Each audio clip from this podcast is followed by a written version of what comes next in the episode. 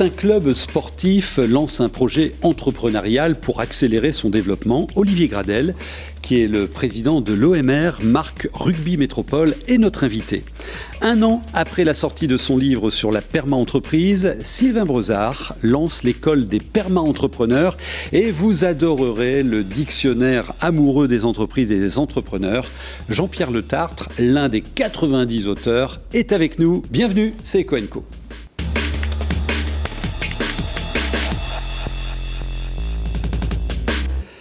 Jean-Pierre Le Tartre est donc avec nous, l'un des 90 auteurs de ce dictionnaire amoureux de l'entreprise et des entrepreneurs. C'est la 140e édition hein, de, de, cette euh, collection.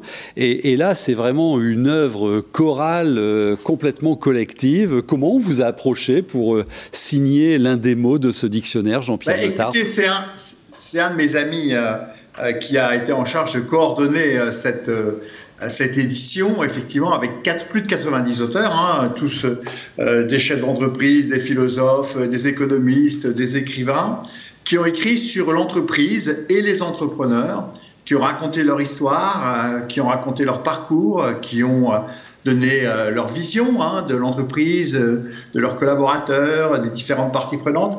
Et ce qui est assez étonnant, c'est qu'on a dû attendre, comme euh, vous l'avez dit tout à l'heure, Jean-Michel, la 140e édition du dictionnaire amoureux pour avoir quelque chose sur l'entreprise. Ce qui montre bien aussi aujourd'hui, au fond, le retard de perception peut-être euh, de l'entreprise dans notre société, même si beaucoup de choses ont été faites ces dernières années. Alors, euh, le, casting est impressionnant. Il y a euh, Nicolas de, Taverneau, Bernard Arnault, mais aussi des syndicalistes, des hommes d'église également, dans, qui ont signé des, mots de, ce dictionnaire. Alors, vous, votre mot, c'est lequel? C'est territoire. Expliquez. Que j'ai coécrit avec Édouard Roquette. Édouard Roquette, le président du groupe éponyme. Alors, euh, territoire Pourquoi Comment? Oh bah écoutez, euh, parce que euh, effectivement l'entreprise et les territoires, on a une conviction fortement attachée. au fond, leurs réussites sont indissociables. que l'entreprise apporte au territoire, et que le territoire apporte à l'entreprise. Et c'est cette nouvelle conjugaison, en fin de compte, de l'entreprise et territoire qu'on a voulu développer d'abord par notre parcours, lui, bien entendu, par cette entreprise euh, qui a ses racines dans le territoire des Hauts-de-France et qui s'est développée mondialement. Moi, avec mon parcours aussi dans une entreprise internationale qui s'est beaucoup développée dans les territoires et auprès des entreprises des territoires. Et donc montrer notre conviction qu'aujourd'hui, pour euh, de nombreux défis, il faut une sorte de, pas une sorte, il faut une collaboration entre les entreprises et les territoires. Alors, euh, Parmi les signataires, il y a euh, Gérard Mullier, et lui, il a choisi le mot jeunesse. Alors, je cite Gérard Mullier. Dans les débuts d'Auchan, j'embauchais plutôt des gens qui avaient fait du scoutisme, car ils savaient être plus entraînants, plus responsables et travailler mieux en équipe. Les entreprises doivent faire confiance aux jeunes, leur laisser des zones de liberté d'expression. Alors, ok, les jeunes entrent dans les entreprises, mais est-ce que c'est aussi facile que ça de les faire rentrer dans les boards des entreprises? Écoutez, je pense que d'abord la première question, c'est euh, euh, qu'aujourd'hui on a une guerre des talents. Euh, qui est euh, partout, euh, dans tous les secteurs d'activité, et que l'attractivité auprès des jeunes pour les entreprises, c'est un enjeu majeur. On dit l'image de marque, la marque employeur est clé aujourd'hui mhm. dans la stratégie d'une entreprise. Donc il faut pouvoir les attirer, donc leur offrir des perspectives de carrière, de développement, d'épanouissement importantes qui correspondent à leurs attentes, et puis assez rapidement, il faut leur donner des responsabilités managériales. et c'est vrai que, alors dans les boards, c'est pas tout de suite, hein, mais il y a ce qu'on appelle aussi les shadows, hein, donc les, les boards de, euh, cabinet de l'ombre, derrière ou de l'ombre, hein, comme on dit, euh, qui permet aux jeunes de participer, de contribuer à, euh, aux décisions d'entreprise. Je pense qu'aujourd'hui, dans beaucoup d'entreprises, on est quand même beaucoup dans, la co-construction des décisions et donc, euh, et donc de travailler les décisions avec l'ensemble des collaborateurs. Et je pense d'ailleurs que euh, quand on parlera de la perméaculture ou de la perméa-entreprise, on sera bien sur la même ligne. Est-ce que vous savez qui a dit dans ce DICO, donc je rappelle qu'il est édité chez Plomb, alors je cite, hein, Entreprendre, c'est créer, innover, prendre des risques, ce qu'est aussi finalement la vie de la naissance à la mort. Vous savez qui a signé ça? Euh, c'est une question piège, Jean-Michel. C'est Jean-Claude Mailly. Jean-Claude Mailly, l'ancien patron de FO. Ah oui. Vous êtes d'accord avec lui Vous êtes d'accord Non, mais je, veux dire, en fait, j'ai envie de conseiller à chacun d'entre vous et à tous ceux qui nous regardent de, lire ce livre. D'abord, si on profite d'une association, hein, ce n'est pas à but lucratif, parce que il est extrêmement intéressant, parce qu'on voit les parcours de tous de tous les grands chefs d'entreprise, en fin de compte, de cette euh, mhm. euh, actuelle. Hein. Euh, il y a tout le monde, il y a Bouygues, il y a, vous avez cité Bernard Arnault. Martin Bouygues a choisi bâtir. Il y a bien sûr L'Oréal, etc., Jean-Paul Lagon. Donc il y, a, il y, a, tous nos grands bâtisseurs, en fin de compte, qui sont dans ce livre, qui racontent leur histoire. Mais surtout, je trouve ce qui est intéressant, c'est qu'ils montrent leur amour pour l'entreprise, leurs collaborateurs, leurs clients, leurs fournisseurs. Et au fond, cette affection forte qui est dénombrée dans ce, dans ce livre me paraît extrêmement importante. Ils, ils montrent aussi dans leur histoire leur engagement pour leur entreprise, mais aussi pour l'environnement euh, de l'entreprise. Alors encore un, grand entrepreneur de notre région, Christophe euh, Bonduel, la tête de, ce groupe. Alors lui, il a choisi éponyme. Oui. La marque, son nom, c'est ça l'idée? Exactement. Exactement. Ouais, mais oui, parce que bon, vous savez que le principe des dictionnaires amoureux, c'est qu'on prend la lettre de l'alphabet et qu'on commente un mot. Et donc, éponyme, c'est important parce qu'une entreprise, surtout dans, qui est destinée au consommateur final, hein, comme, comme le groupe Monduel, eh bien, c'est une spécificité d'avoir euh, le nom de son entreprise qui est aussi son nom propre. Euh, parce que vous savez, s'il y a un moindre incident euh, sur un produit Bonduel, ça a un impact euh, très public. Bien sûr. Et pour ceux qui ça engage. ça a un impact aussi. Ça engage. Euh, et donc c'est très intéressant de lire, de lire justement sa vision de cette question. Tiens, il nous reste une minute. Euh, on va entendre mes deux autres invités, mais je vais quand même leur demander leur nom à eux, hein, s'ils avaient eu la chance de contribuer à ce dictionnaire. Alors, Sylvain Brozard, votre nom, votre mot je me serais assez senti proche de Gérard Mullier sur la jeunesse. Mais en fait, je vais proposer générosité. Parce que ah. je pense que quand on crée et qu'on réussit, on a, on a la chance de créer de la richesse. Et aujourd'hui, le problème numéro un du monde, c'est une mauvaise redistribution des richesses. Donc je pense que les chefs d'entreprise sont particulièrement bien placés pour se remettre en question et redistribuer un petit peu plus de richesses, sachant que le monde associatif, c'est le ciment de notre société et à attendre cette richesse. Et vous parlez à celui qui est par ailleurs président du World Forum, hein, Jean-Pierre Letard. Bon, là, vous, vous validez, là, Jean-Pierre, je suppose. Hein. Ah, complètement, complètement. Et Olivier Gradel mais moi, j'ai choisi le mot équipe. Ah bah tiens, l'équipe de rugby. Par hasard. Et oui, mais un peu à l'image du, du, rugby, euh, on ne peut pas réussir tout seul. Euh, et donc, euh, dans le monde de l'entrepreneuriat et de l'entreprise, on doit travailler en équipe et réussir en équipe. L'entreprise et l'entrepreneur ne sont pas étriqués. Alors, courez vite acheter ce dictionnaire amoureux de l'entreprise et des entrepreneurs. il marche bien, hein. plus de 5000 exemplaires vendus. il vient de sortir. C'est aux éditions Plomb. Et on a eu la chance d'avoir l'un des 90 co-auteurs avec Jean-Pierre Lotart. Merci beaucoup. Merci beaucoup, merci à vous.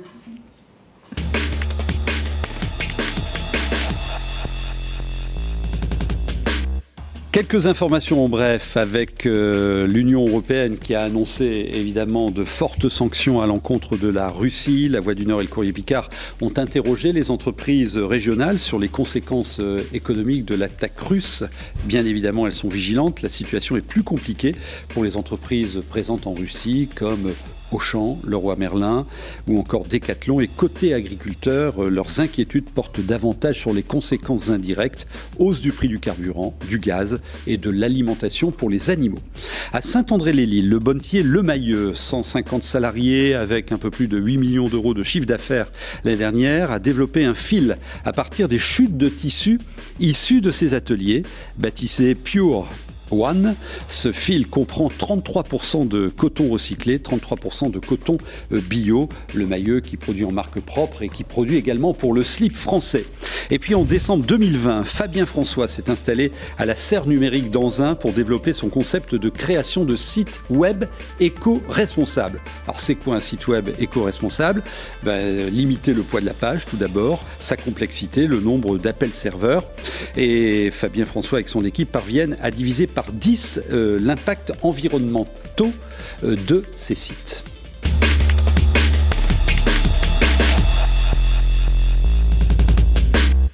L'homme de la générosité. Sylvain Brozard était avec nous l'année dernière pour euh, nous présenter son ouvrage, sa démarche même, la perma-entreprise, un modèle viable pour un futur viable. Alors un an après, est-ce qu'il y a des perma-entreprises euh, qui existent dans la région? C'est toujours amusant de voir quand on a une idée et le temps pour essayer de la conceptualiser. On rentre dans une inconnue, c'est comme un metteur en scène qui fait son premier film en disant bon, qu'est-ce qui va se passer dans la salle ce, ce soir-là? Bon, il se trouve que le, je ne peux pas cacher que hum, c'est sans doute une source d'inspiration aujourd'hui auprès des chefs d'entreprise en mhm. France. J'en suis à plus de 100 conférences en, en 10 mois. Euh, sans parler d'intégration dans des cursus de formation de leaders pour entreprises. Donc il y a quelque chose qui se passe sur ce sujet-là. Euh, néanmoins, comme je le, je le, dis, 2021, l'année de l'inspiration, pourquoi pas, mais il faut que 2022 soit l'année de la mise en, mise en œuvre. Mise en œuvre. Voilà. Et c'est à ce titre-là que euh, beaucoup m'ont dit, bon, euh, c'est très bien et tu as mis ta méthode dans ce livre pour qu'on puisse s'en emparer. Néanmoins, on souhaiterait être davantage accompagné. D'où le fait d'avoir créé cette école de la perma Alors vous allez voir euh, défiler un, film qui est un bon tuto qui exprime les principes de la perma euh, entreprise.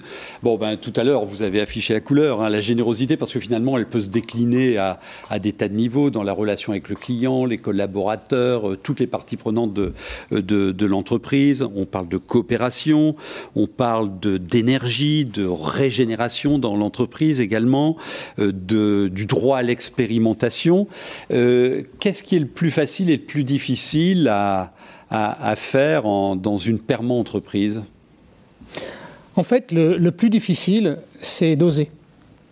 Si vous m'aviez demandé un mot anti-entreprise, je, vous ai dit, je vous aurais dit le conservatisme. C'est finalement oser faire les choses différemment. Et comme ce modèle-là propose de finalement rebâtir, revisiter toute l'entreprise à travers trois principes éthiques, prendre soin des êtres humains, préserver la planète et se fixer des limites et redistribuer les richesses, effectivement, ça peut, euh, ça peut inquiéter, ça peut faire peur de dire euh, est-ce que euh, je vais être capable de le faire et, de remettre euh, en question un certain nombre de choses D'où une fois de plus l'école. Vous êtes à la tête du groupe Norcis, près de 50 millions d'euros de, chiffre d'affaires, 600 collaborateurs. vous êtes certifié Bicorp, ça c'est une démarche engageante également, reconnue société à, mission. Vous avez été président national du, du CJD, donc bref, vous êtes quand même pas mal capé là dans, dans ce, euh, dans, dans, dans, ce domaine. Est-ce que euh, cette démarche, enfin, c'est, oui, je disais, c'est engageant. Est-ce que ça peut être un, un moyen de, de, bien conduire sa relance Là, on est en sortie de crise. Ce qui me questionnait finalement il y a un an, début 2021, c'était qu'on avait la certitude que euh, ce serait une année de très forte croissance voire même cette année encore, bon, peut-être modéré avec ce qui se passe dans le monde. Et justement, j'ai essayé de, sensibiliser le, monde des dirigeants en disant, mais bon sang, jamais vous allez avoir autant de croissance que cette année, hormis les secteurs sinistrés. Jamais vous allez autant gagner d'argent. Donc c'est le moment d'investir pour créer un nouveau, modèle. Vous me dites quand c'est difficile, écoute, euh, le business avant tout. Moi je dis maintenant, faut y aller. Et, ce que je regrette, c'est que finalement, euh, les entreprises ne se soient pas suffisamment emparées de ce sujet-là pour dire, voilà, c'est en ce moment, c'est quand ça va bien et très bien qu'il faut se remettre en question. D'accord. Donc, il y a encore temps. Ah, mais bien sûr.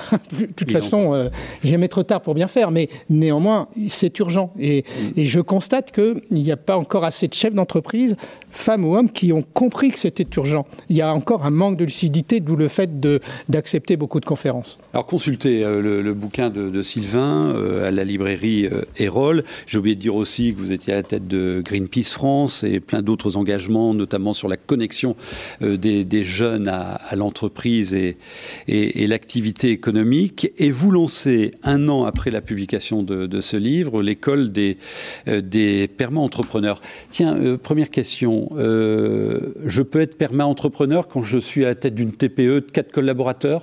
Merci pour la question. CAC 40 En fait, le, chemin fait euh, depuis mars 2021 a démontré que euh, une entreprise de 5 personnes, de 10, de 25, de 100, de 250, de 600 comme Norcis, le modèle se déroule parfaitement bien. J'espère vous dire en 2022 et de milliers de de milliers de salariés parce que je, je ne parle de ce qui est réellement fait. D'accord. Donc euh, oui, vous pouvez tout à fait vous emparer de ça. Et au contraire, euh, je pense même que c'est ce mot régénérateur, hein, c'est vraiment une façon de structurer la vision et l'avenir de son entreprise avec beaucoup d'énergie parce que toutes les entreprises pionnières ont, fait à l'unanimité, on dit incroyable ce que ça a provoqué dans l'entreprise, l'énergie des collaborateurs, des collaboratrices. On, même, on vient même me dire mais tu n'avances pas assez vite, il faut... voilà, il y a vraiment quelque chose qui se passe parce que de toute façon, ça répond en partie aux attentes des, salariés d'entreprise. Alors, en, lisant votre bouquin, on comprend bien que... Euh, enfin, c'est une méthode hein, euh, et c'est un parcours. Donc, il faut se former, d'où euh, l'école des permanents entrepreneurs. Alors, comment ça se passe? C'est pour qui? Combien de temps dure le cycle? Alors, il y a plusieurs cas de figure. Euh, vous avez une entreprise, vous dites euh, je veux adopter ce modèle et vous trouvez que vous avez une ou deux personnes qui peuvent porter ce projet, qui ont des talents d'animation, tout cela. Donc elles vont venir se former sur deux éléments. Euh, le premier, c'est être capable de convaincre et d'embarquer un collectif, parce que euh, une entreprise, c'est un collectif, ce sont des équipes. Donc euh, ça, c'est le premier module de deux jours. Et il y a un deuxième module de trois jours où là, on vous va, vous mettre dans une entreprise virtuelle et vous allez dérouler tout ce concept et cette méthodologie au nom de l'entreprise virtuelle pour vous l'approprier et être capable ensuite de le retranscrire dans l'entreprise. Donc ça, c'est fait pour des personnes en entreprise, mais on forme également des cabinets de conseil, des consultants qui veulent s'emparer de ce concept-là pour pouvoir le le, promouvoir et le mettre en place auprès de, clients. Alors notez cette adresse hein, si vous êtes euh, intéressé pour euh, vous renseigner sur ce parcours, sur cette euh, formation. C'est quoi le retour sur investissement? Moi, j'en cherche pas. mais à titre personnel. Qui va investir là-dedans. À titre personnel. Par contre, pour une entreprise, le retour, c'est que, comme je dis souvent, on, part d'un modèle qui qui finalement est contre la maximisation du profit, qui mène tout le monde. Hein. Mhm. Euh, et pourtant, on va créer un cercle vertueux qui va faire qu'à la fin, on va peut-être davantage s'enrichir, on va mieux valoriser son entreprise. Et ça, euh, j'en parle parce que c'est ce que j'essaie de démontrer évidemment avec Norcis. Mais il y a d'autres avantages. L'autre, c'est l'attractivité de l'entreprise. Jean-Pierre Le parlait de la marque employeur, etc. Euh, faisons-le dans l'authenticité. Avec le projet de perme d'entreprise, on va être dans l'authenticité et les candidats vont tout de suite le percevoir. Ça. Et ça, c'est un atout dans, dans un contexte de pénurie de compétences très forte. Et je ne vous parle pas de fidélisation. Dans l'informatique, on est entre 20 et 25% de turnover. Quand vous en avez un qui est deux fois, voire trois fois moins, c'est un gain, ou en tout cas, ça, vaut beaucoup d'argent. Donc, il y a un vrai retour sur investissement.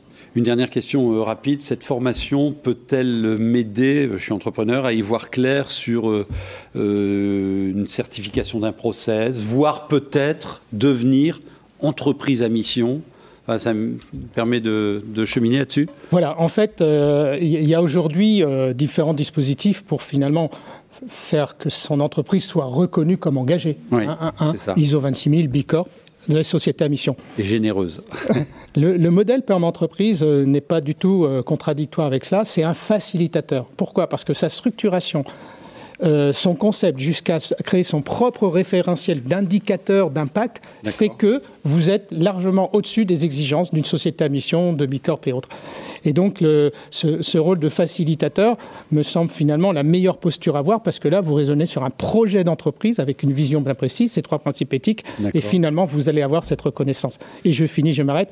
Et on est en train d'expérimenter dans le monde associatif parce qu'il n'y a aucune raison. Ces trois principes éthiques s'appliquent avec le réseau étincelle qu'on a pu créer il y a dix ans. Et l'économie sociale et solidaire est complètement Exactement. bien sûr. Voilà. Alors devenez permanent entrepreneur, euh, ça s'apprend et vous pouvez vous former. Encore une fois, je vous redonne cette, cette adresse. Et si vous n'avez pas lu euh, l'ouvrage de, Sylvain, bah, courez l'acheter. Il est, il est, précieux, c'est un, un, bon euh, document pour avancer et progresser dans l'entreprise. La suite des brefs de l'écho.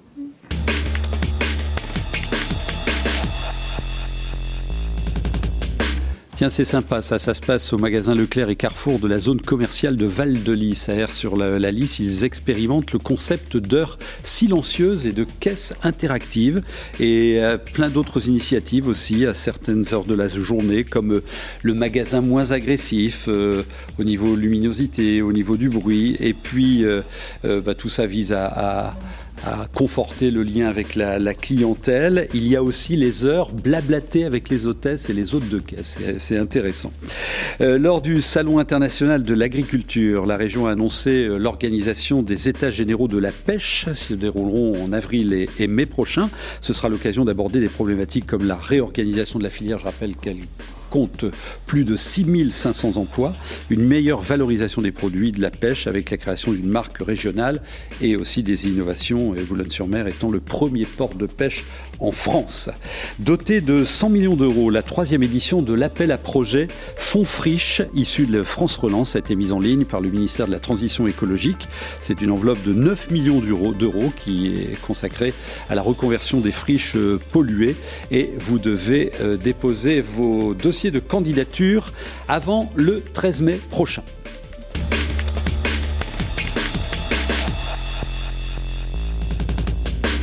Vous êtes nombreux à supporter l'OMR Marc Rugby Métropole sur WEO. On vous propose les matchs à, domicile. On en est aux deux tiers de la saison. Comment va la team? Ben, euh, Plutôt bien même si bon, on a perdu ce week-end. Euh, précédent. On a gagné le week-end précédent. quel score Disons qu'on est, euh, on est à peu près là où on voulait être. Euh, enfin, je le rappelle, c'était une première saison en Fédéral 1, donc c'est aussi une saison d'évaluation. Et bah, dans le, premier tiers de classement, c'est plutôt intéressant. Mhm. Voilà. Alors, vous conduisez, vous êtes président directeur général de, euh, de, de, ce club et vous le conduisez vraiment comme une entreprise, puisque là, vous lancez un projet entrepreneurial qui va porter le développement, la feuille de route, voire le business plan de, de, ce club. Euh, est-ce que c'est un, levier pour accélérer euh, le développement de l'entreprise rugby en métropole lilloise? Ouais, tout à fait. Alors, avant peut-être de, de, rentrer dans la notion de levier, euh, reparler un petit peu du territoire, mhm. terme cher à, Jean-Pierre. euh, en fait, on a la chance d'être sur un territoire euh, qui aime le rugby. On l'a vu au travers des, événements, des matchs internationaux ou des, journées de top 14 qui ont été organisées depuis maintenant une vingtaine d'années dans les Hauts-de-France. on a la chance aussi d'être sur un sport qui dont les valeurs sont très très proches de celles des gens du Nord. Euh, l'engagement, euh, la rigueur, le travail, mais aussi la solidarité, l'esprit festif. Et, donc, euh, on a tout en fait sur ce territoire pour euh, avoir demain un club de, top 14 ou un club de, Pro D2. Euh, et on, a une vraie opportunité, euh, c'est qu'on organise dans un an et demi la Coupe du Monde de rugby avec, je le rappelle, une poule qui se déroulera à, Ici, à Lille. Voilà. Et vous avez tout fait comme une entreprise, hein, définir votre ambition. Tout à fait. Vos valeurs également, par exemple, vous dites plus qu'un club, c'est une famille. Ça, c'est une valeur. vous avez défini vos piliers en d'autres termes, vos axes stratégiques, l'ancrage social et sociétal, euh, l'identité territoriale, le partenariat avec euh, bah, de nombreux partenaires hein, quand on voit le, le, casting. Et donc, euh, vous lancez une ouverture du, du, capital d'une structure. C'est quoi le business plan d'une structure comme celle-là? Comment peut-elle être rentable? Alors, Effectivement, on sépare la partie associative de la partie professionnelle. Oui, l'assaut est sommital. Hein. Tout à fait, en mmh. créant euh, cette ESA. Euh, dans ce cadre-là, ben, comme n'importe quelle euh, entreprise qui cherche à accélérer dans le développement de son modèle économique, ben, on procède à une levée de fonds. Euh, d'où cette notion d'ouverture de capital. Et euh, on a écrit un plan de développement sur cinq ans, avec euh, comme objectif de, d'utiliser une partie de cet investissement autour de trois axes. Bon, bien sûr, renforcer l'équipe première, mais surtout constituer et, développement, et développer pardon, un centre de formation digne des, clubs professionnels mhm. aujourd'hui, parce qu'on est très attaché à la notion de formation, vous l'évoquiez tout à l'heure. Et labellisé par la Ligue. Hein. Tout à fait, et, répondant au cahier des charges euh, labellisé par la Ligue. Et puis, euh, euh, travailler aussi sur le, développement commercial. Et donc, sur ce plan à 5 ans, on va signer un pacte d'actionnaires avec nos futurs investisseurs. Donc l'engagement, c'est que bien sûr, ils se ils ne se désengagent pas avant 5 ans. Et l'objectif, c'est euh, de leur reverser des dividendes au bout de ces cinq années. D'accord. parce que si on arrive en, Pro D2, Pro D2 ça c'est la, enfin, la finalité. C'est la finalité. à 5 ans. dans le, la construction du business plan, en fait, on a intégré une donnée dont on bénéficie pas jusqu'à présent. ce sont les droits télé. Et on prévoit d'utiliser une partie de ces droits télé bah euh, pour reverser des dividendes. J'ai vu euh, vos prévisions de résultats, votre business plan. Euh, c'est vrai que dès que vous arrivez dans la cour de la Pro D2, on change de dimension. Alors vous avez tout fait hein, comme une boîte, un SWOT, opportunité, faiblesse, menace, etc. bon, les, les, actionnaires qui arrivent là, ils viennent pourquoi?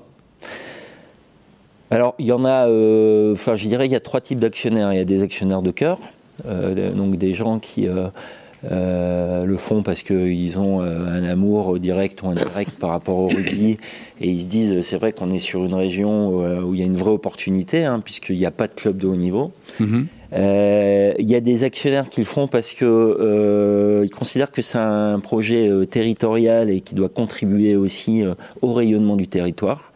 Euh, et on est en discussion euh, notamment avec euh, entreprise et cité mhm. et le fonds FE2T hein, qui est présidé par, par Jean-Pierre Le Tartre. voilà, mais ça peut faire partie des projets qui peuvent accompagner parce que ça contribue au rayonnement du territoire. Et on a aussi des, des, des investisseurs aujourd'hui qui sont intéressés par le projet parce que eux souhaitent peut-être s'installer sur le territoire et ça peut être un, tremplin, un levier pour eux euh, pour s'intégrer au territoire. Une dernière question très vite. Euh, la perma entreprise, ça vous inspire? Ben, Ça peut être, euh, pourquoi pas, un modèle qu'on pourrait expérimenter au sein du club. Hein. Ah Et j'irai même plus loin, puisque nous, aujourd'hui, on s'inscrit dans, une démarche un petit peu RSE. Donc, on, est en train de travailler sur l'insertion sociale par le rugby avec une, une association qui s'appelle Impact Oval et, et qu'on a créé à ce but-là, dans ce but-là. On est le premier club, un des premiers clubs labellisés en Fair Play for Planet, et donc on pourrait imaginer effectivement avoir euh, une stratégie de perme entreprise. Et donc on aura l'occasion, j'espère, d'en discuter avec Sinan. D'ailleurs, un de ses collaborateurs est très impliqué dans notre... Dans ah c'est la famille plus qu'un euh, club, une famille. On, ne se connaissait pas, mais euh, plus qu'un club, une famille. Bon, ben bonne chance hein, pour euh, la, suite de, la saison de ce club qui est ben, bien plus qu'un club. Alors une famille, bien sûr, c'est votre raison d'être, mais surtout un, vrai projet entrepreneurial que vous êtes en train de mettre en place. Si vous avez des infos économiques, vous me les envoyez à cette adresse et je vous retrouve la semaine prochaine.